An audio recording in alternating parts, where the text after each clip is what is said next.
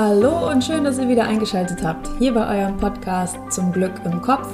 Euer Podcast für ein Mindset, das euch erfolgreich und vor allem glücklich macht.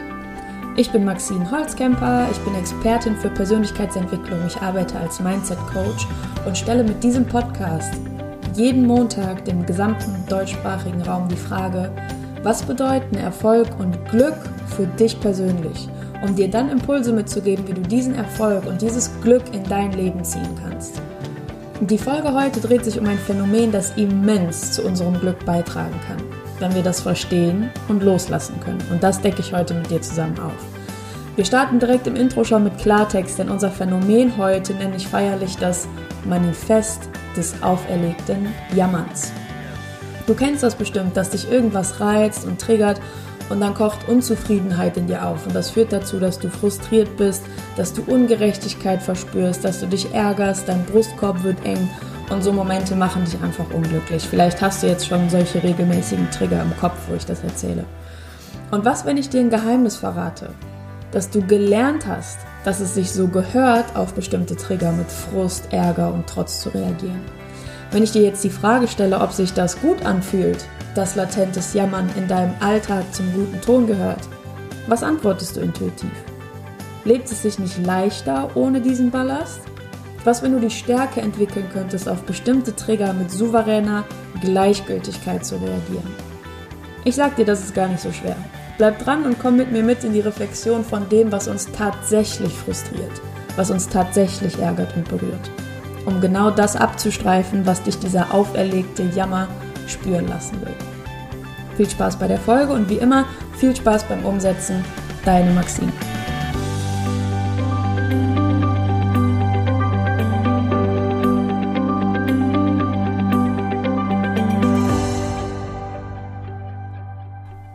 Die Inspiration für diese Folge, die kommt wieder aus einem Kundentermin von mir, aus einer 1 zu 1 Coaching Session. Da kam der Kunde zu mir, war völlig aufgelöst, weil sich Zukunftsperspektiven so verschlossen hatten. Ich halte das ja immer sehr allgemein, wenn ich hier von Klienten erzähle im Podcast, damit man keine Rückschlüsse ziehen kann. Aber ich sag mal, es gab eine besondere Herausforderung in der ganzen Familie, die nicht nur den Klienten alleine betroffen hat. Und ähm, dann haben alle zusammen so einen Zukunftsplan geschmiedet, um diese Herausforderung eben zu bewältigen.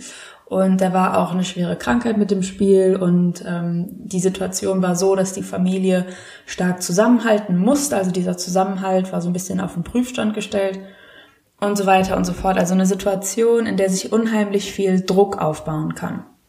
Vielleicht kennst du das ja auch aus deiner Privatsphäre, dass es da schon mal so ja so Herausforderungen gab, wo alle, die an einem Strang ziehen sollen, so unter Strom stehen, dass das wie so ein Pulverfass ist.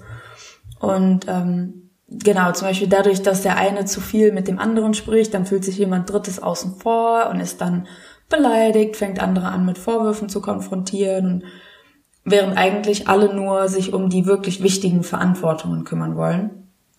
Und ähm, ja, lange Rede, kurzer Sinn, die Situation spitzt sich unnötig zu. Alle sitzen auf so einem emotionalen Pulverfass und kommen da auch nicht runter. So, das war die Situation, wenn man die so grob umschreibt. Und ähm, Jetzt gab es aber eine Lösung, dieser Zukunftsplan, den ich eben angesprochen hatte. Und dann ist Hoffnung aufgekeimt und alle haben wirklich an einem Strang gezogen und haben auf diese Situation hingearbeitet, auf diese Lösung hingearbeitet, bis dann von außen ein Strich durch die Rechnung kam. Das heißt, dieser Zukunftsplan musste über den Haufen geschmissen werden und diese Hoffnung, die da aufgekeimt war, war wieder so im Keim erstickt und die Lösung, die in Sicht war, die war auch jetzt irgendwie nicht mehr möglich. Das heißt, Ne, vielleicht kennst du das auch, wenn du in so einer Krisensituation bist und dann keimt Hoffnung auf und die zerplatzt, dann fällt man oft noch tiefer, als man vor dieser Hoffnung ausgegangen war. Also ja, das, der Frust war dann umso größer ähm, und ja, das war halt echt eine, eine miese Situation, emotional vor allem.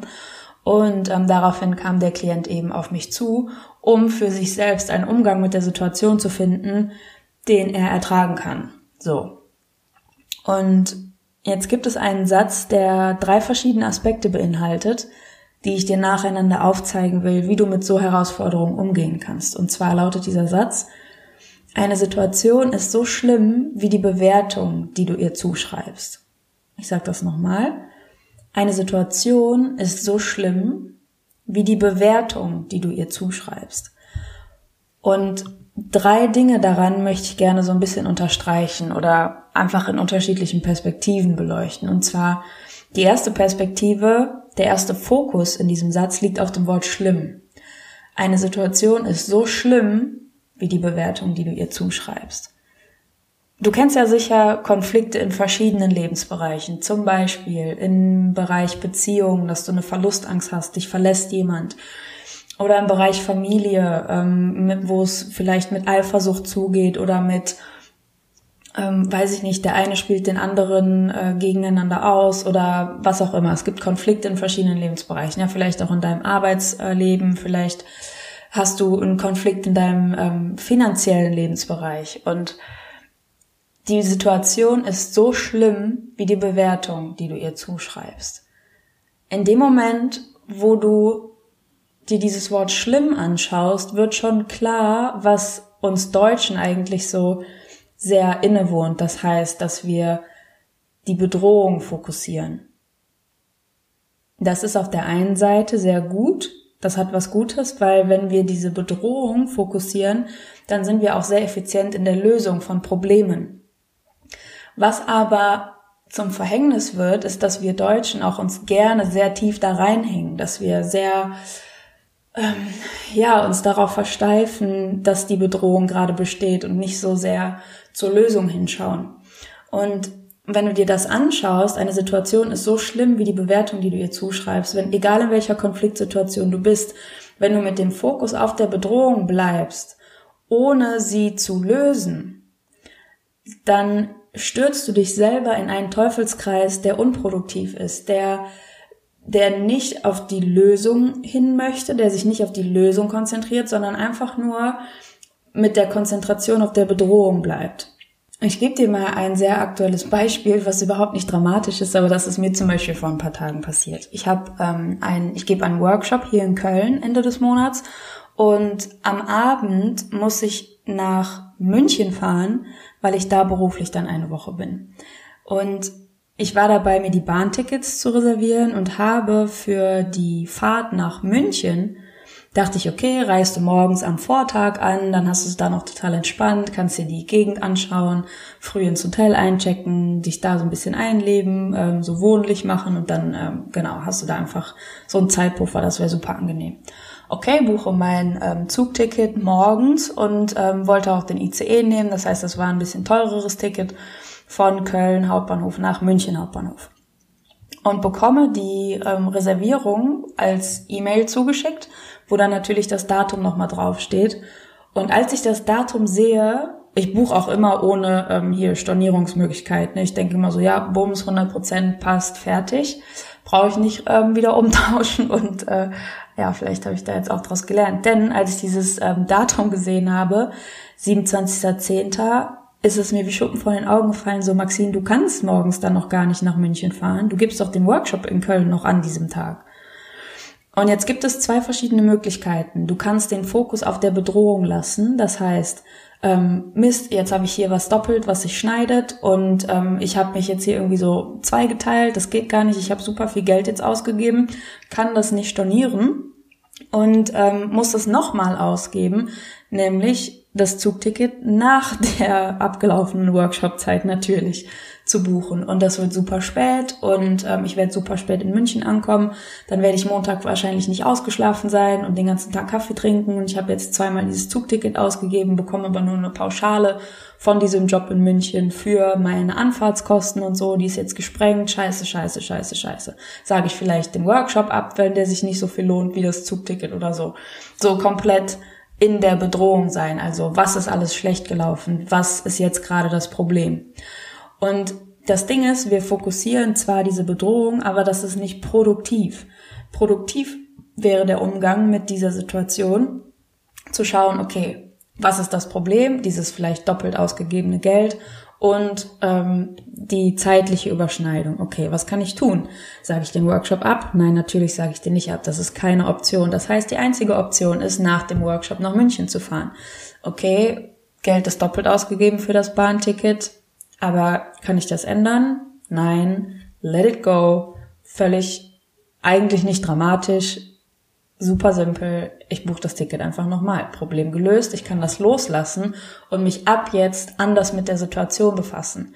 Wenn ich aber die ganze Zeit in der Bedrohung bleibe, in diesem Stressgefühl, dann lässt mich das natürlich auch nicht los, weil ich nicht diesen Schritt zurücksetze und mit ein bisschen Entfernung darauf schaue, was ist hier tatsächlich das Problem. Weil in dem Moment, wo ich das nicht umreiße und eng beschreiben kann, was im Punkt das Problem ist, was auf den Punkt gebracht das Problem ist, meine ich, schon hier Sprachprobleme, ähm, dann schwirren einfach diese Gedanken in meinem Kopf, dass ich in einer blöden Situation stecke und weil wir assoziativ denken, mein Gott, was ist denn los? Weil wir assoziativ denken, dann ist das wie so ein Teufelskreis. Ich gehe von einem negativen Gedanken zum nächsten, zum nächsten, zum nächsten. Da habe ich auch schon eine Folge zu aufgenommen, wie, wie dieser Kreislauf funktioniert und warum wir da so leicht nicht rauskommen. Es sei denn, wir gehen bewusst in unsere Gedanken und setzen uns da positive Gedanken zwischen, wie eine Schranke. Oder wir gehen bewusst in den Umgang, in den produktiven Umgang mit so einer Situation. Also, für dich, was du daraus mitnehmen kannst, ist, wenn du in so einer Situation steckst, eine Situation ist so schlimm wie die Bewertung, die du ihr zuschreibst. Frag dich, was ist hier tatsächlich das Problem? Was genau ist hier so schlimm?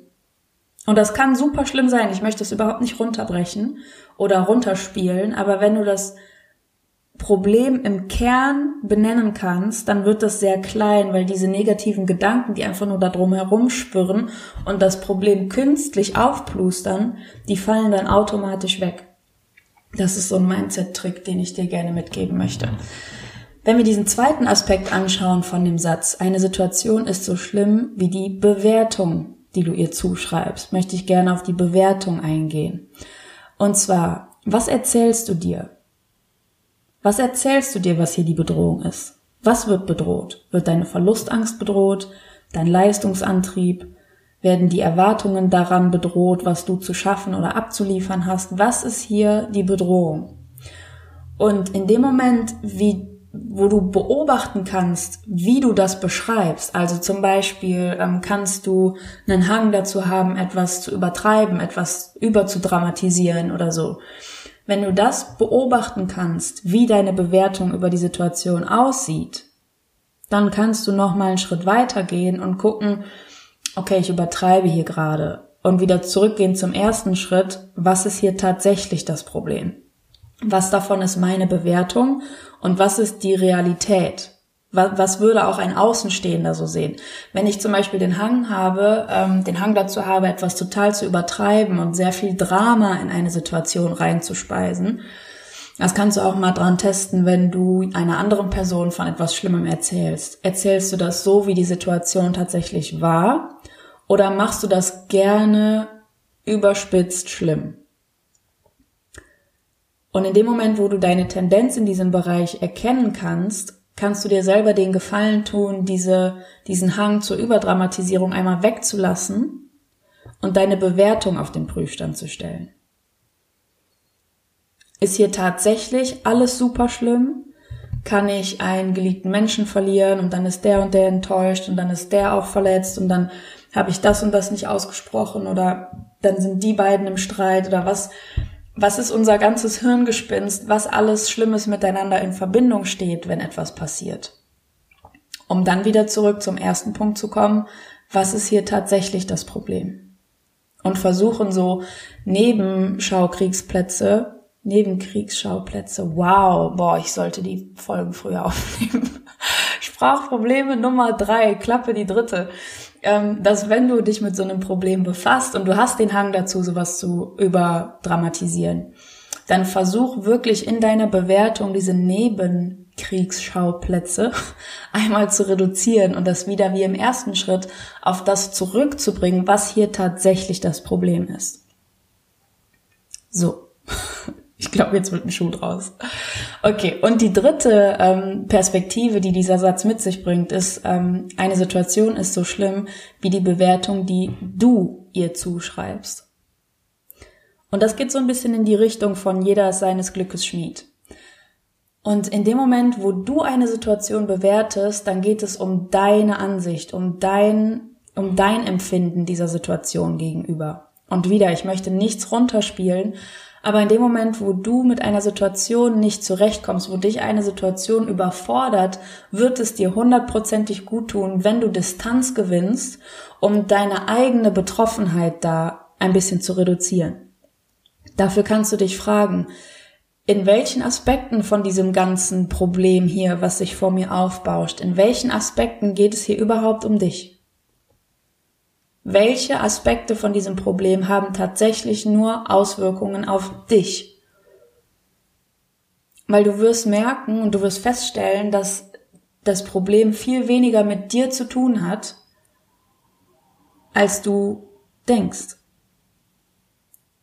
Wir nehmen Probleme sehr, sehr persönlich, weil wir uns bedroht fühlen durch dieses Problem, aber tatsächlich hat, haben die wenigsten Dinge mit uns selbst zu tun.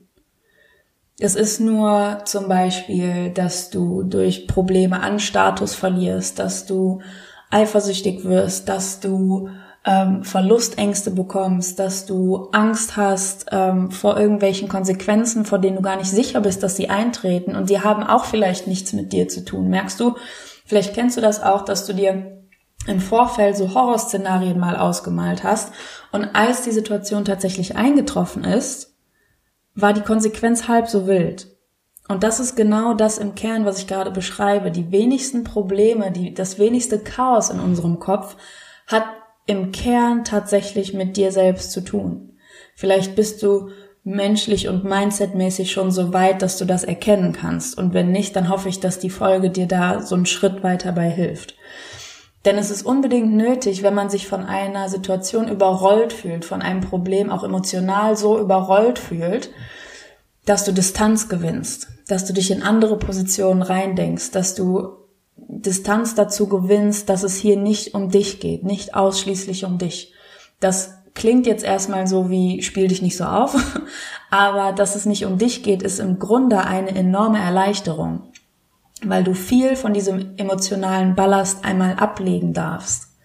Weil du den emotionalen Ballast ablegen darfst an die Positionen, die wirklich mit dem Problem zu kämpfen haben.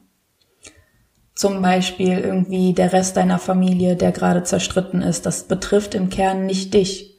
Du identifizierst dich mit so einem Problem, weil du Teil dieser Familie bist, aber diejenigen, die zerstritten sind, dazu gehörst du vielleicht gar nicht. Und das darfst du in diesem Punkt sehen. Geht es hier überhaupt um dich?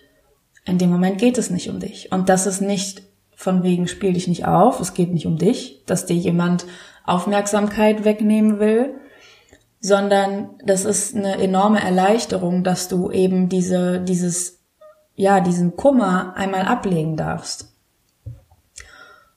Und ähm, genau, was ein anderer Aspekt ist, was ein riesen Gamechanger ist, dass du dich einmal fragen kannst, wenn du so ein Urteil fällst, ne, von wegen, das ist alles so schrecklich und ich kann das nicht mehr und bla bla bla. Ist das wirklich das, was du denkst? Weil oft ist es so, dass wir auferlegt bekommen, dass es zum Beispiel zum guten Ton gehört, dass man trauert, dass man in einer bestimmten Situation niedergeschlagen sein sollte, weil sich das gehört weil du ein schlechtes Gewissen haben solltest, wenn du jetzt gute Laune hättest. Also ist es wirklich, bist es wirklich du? Findest du das wirklich schlimm oder gehört es sich einfach, das jetzt schlimm zu finden aus Betroffenheit, aus künstlicher Betroffenheit, wenn du so willst? Und was ist deine Rolle in dem Ganzen? Ne, wie gesagt, gehört es sich zu trauern? Gehört es sich jetzt niedergeschlagen zu sein? Selbst wenn du gute Laune hättest, wenn du froh sein würdest in diesem Moment, egal aus welchem Grund, würdest du wählen, niedergeschlagen zu sein? Wurde dir das so beigebracht? Bist das tatsächlich du, der hier so fühlt? Oder sind das die anderen? Sind das vielleicht deine Eltern, die dir beigebracht haben, dass wenn es jemandem in der Familie schlecht geht, dann ist man nun mal nicht gut gelaunt? Also bist das tatsächlich du, der hier so fühlt. Das sind so diese drei Aspekte, die der Satz einem mitgeben kann. Also eine Situation ist so schlimm, in Anführungszeichen, wie die Bewertung, die du ihr zuschreibst. Das könntest du auch so ändern, dass es nur Sinn macht, ähm, wenn der Satz so rumlautet, wenn er zum Beispiel heißen würde, eine Situation ist so schlimm wie die Bewertung, die andere ihr zuschreiben, würde das keinen Sinn mehr machen. Jetzt stell dir mal vor, jemand anders würde die Situation weniger schlimm als weniger schlimm beurteilen, dann könnte dir das unheimlich viel Betroffenheit wegnehmen. Das wäre doch super. Deshalb bedenke die Bewertung, die du der Situation zuschreibst. Genau. Und nach einigen Gesprächen konnte ich dann ähm, mit dem Klienten seinen Eindruck dann beruhigen und dieses Aufgelöstsein in diesem ganzen emotionalen Trubel und dieses Ohnmachtsgefühl, ja, schwichtigen sozusagen, um dann Platz zu machen für Ruhe, für Klarheit und für Friedlichkeit. Weil die Situation war nicht schlimm. Als wir das Problem im Kern beschrieben haben, worum es wirklich geht in dieser Herausforderung, wurde das Problem um einiges kleiner. Und das passiert, wenn wir Klarheit schaffen. Ich sage das oft in letzter Zeit, weil ich beobachte, dass das so vielen Menschen nicht Bewusstheit, bewusst ist. Klarheit ist die halbe Miete. Deshalb, was stört dich? Was ist das Problem? Warum ist das schlimm? Benenn das. Schreib dir das auf, weil die Formulierung dich zwingt, etwas auf den Punkt zu bringen. Nicht im Sinne von Journaling und sich das jeden Tag nochmal durchlesen und sich auf etwas besinnen. Das macht in einigen Belangen definitiv Sinn. Wenn du aber ein Gefühl hast von alles ist so schlimm, dann wuseln Horrorszenarien in deinem Kopf rum oder ähm, du malst dir Worst-Case-Szenarios aus, die sich in deinem Kopf sehr aufbauschen können, die aber im Kern eigentlich, wenn du benennen musst, was das Problem ist, was dich so verletzt an der Sache, kannst du das auf einen Satz runterbrechen und dann besteht dieses Problem aus diesem einen Satz und nicht mehr. Ich weiß nicht, ob du durch meine Beschreibung schon merkst, wie viel Kraft das hat, das zu formulieren, weil alles außen drum herum, was sich aufbauscht, dann einfach wegfällt, automatisch. Wenn du möchtest, kannst du den Zettel danach wegschmeißen, aber du hast es einmal auf den Punkt gebracht und jedes Mal, wenn du wieder verfällst in dieses, in diese Raserei von, von einem negativen Teufelskreis, dann verliert das die Berechtigung und dann kannst du sagen, okay, das Problem ist im Grunde das. Und wenn du das Problem einmal benannt hast, dann wird sich auch deine Energie in genau diese Richtung lenken. Dann wird auch dein, dein produktives Denken, dein effizientes Denken wird sich mit diesem einen Satz, mit diesem Problem im Kern beschäftigen und du kämpfst nicht wie so ein Soldat an fünf Fronten gleichzeitig, weil das nicht funktioniert. Du wirst aus dieser Situation ohne Klarheit nicht rauskommen und dafür ist das Coaching eben da. Ne? Deshalb kam dieser Klient jetzt zu mir. Oder keine Ahnung, du stehst zum Beispiel im Stau und denkst, boah, ich komme zu spät, jetzt ist mein Partner wieder enttäuscht und wir hatten so wenig Zeit zusammen in den letzten Wochen ob der oder sie noch glücklich mit mir ist. Ich muss irgendwas tun. Ich lade ihn oder sie auf irgendwas am Wochenende ein und so, wow, alles. Ein Gedanke gibt den nächsten, während das eigentliche Problem ganz klein ist, denn du wirst 15 Minuten zu spät sein, das war's. Und geht es uns nicht oft so, dass wir mental in einen automatischen Jammermodus verfallen, ohne vorher zu klären, was überhaupt los ist? Deshalb, wenn du das nächste Mal in einer Situation bist, die sehr mit Drama behaftet ist. Und Drama meine ich jetzt nicht im Sinne von ähm, ja übertrieben und ähm, übertrieben emotional, sondern ich meine Drama im eigentlichen Sinne, nämlich dass es sehr mit Kummer verknüpft ist und sehr mit Betroffenheit und mit Konflikten und emotional einfach sehr geladen ist. Und wenn du das nächste Mal in so einer Situation bist, dann, dann sag dir zwischendurch auch gerne mal, lass gut sein. Und dieses lass gut sein ist in der liebevollst möglichen Art und Weise gemeint. Lass gut sein zwischendurch. Gönn dir dieses bisschen weniger an Drama.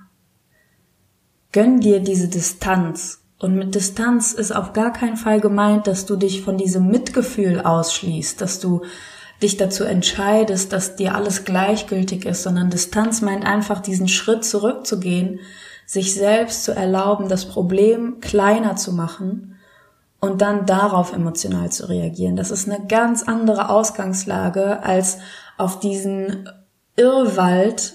Irrwald, gibt's das Wort? Ey, ich komme heute auf meine Formulierungen nicht so richtig klar.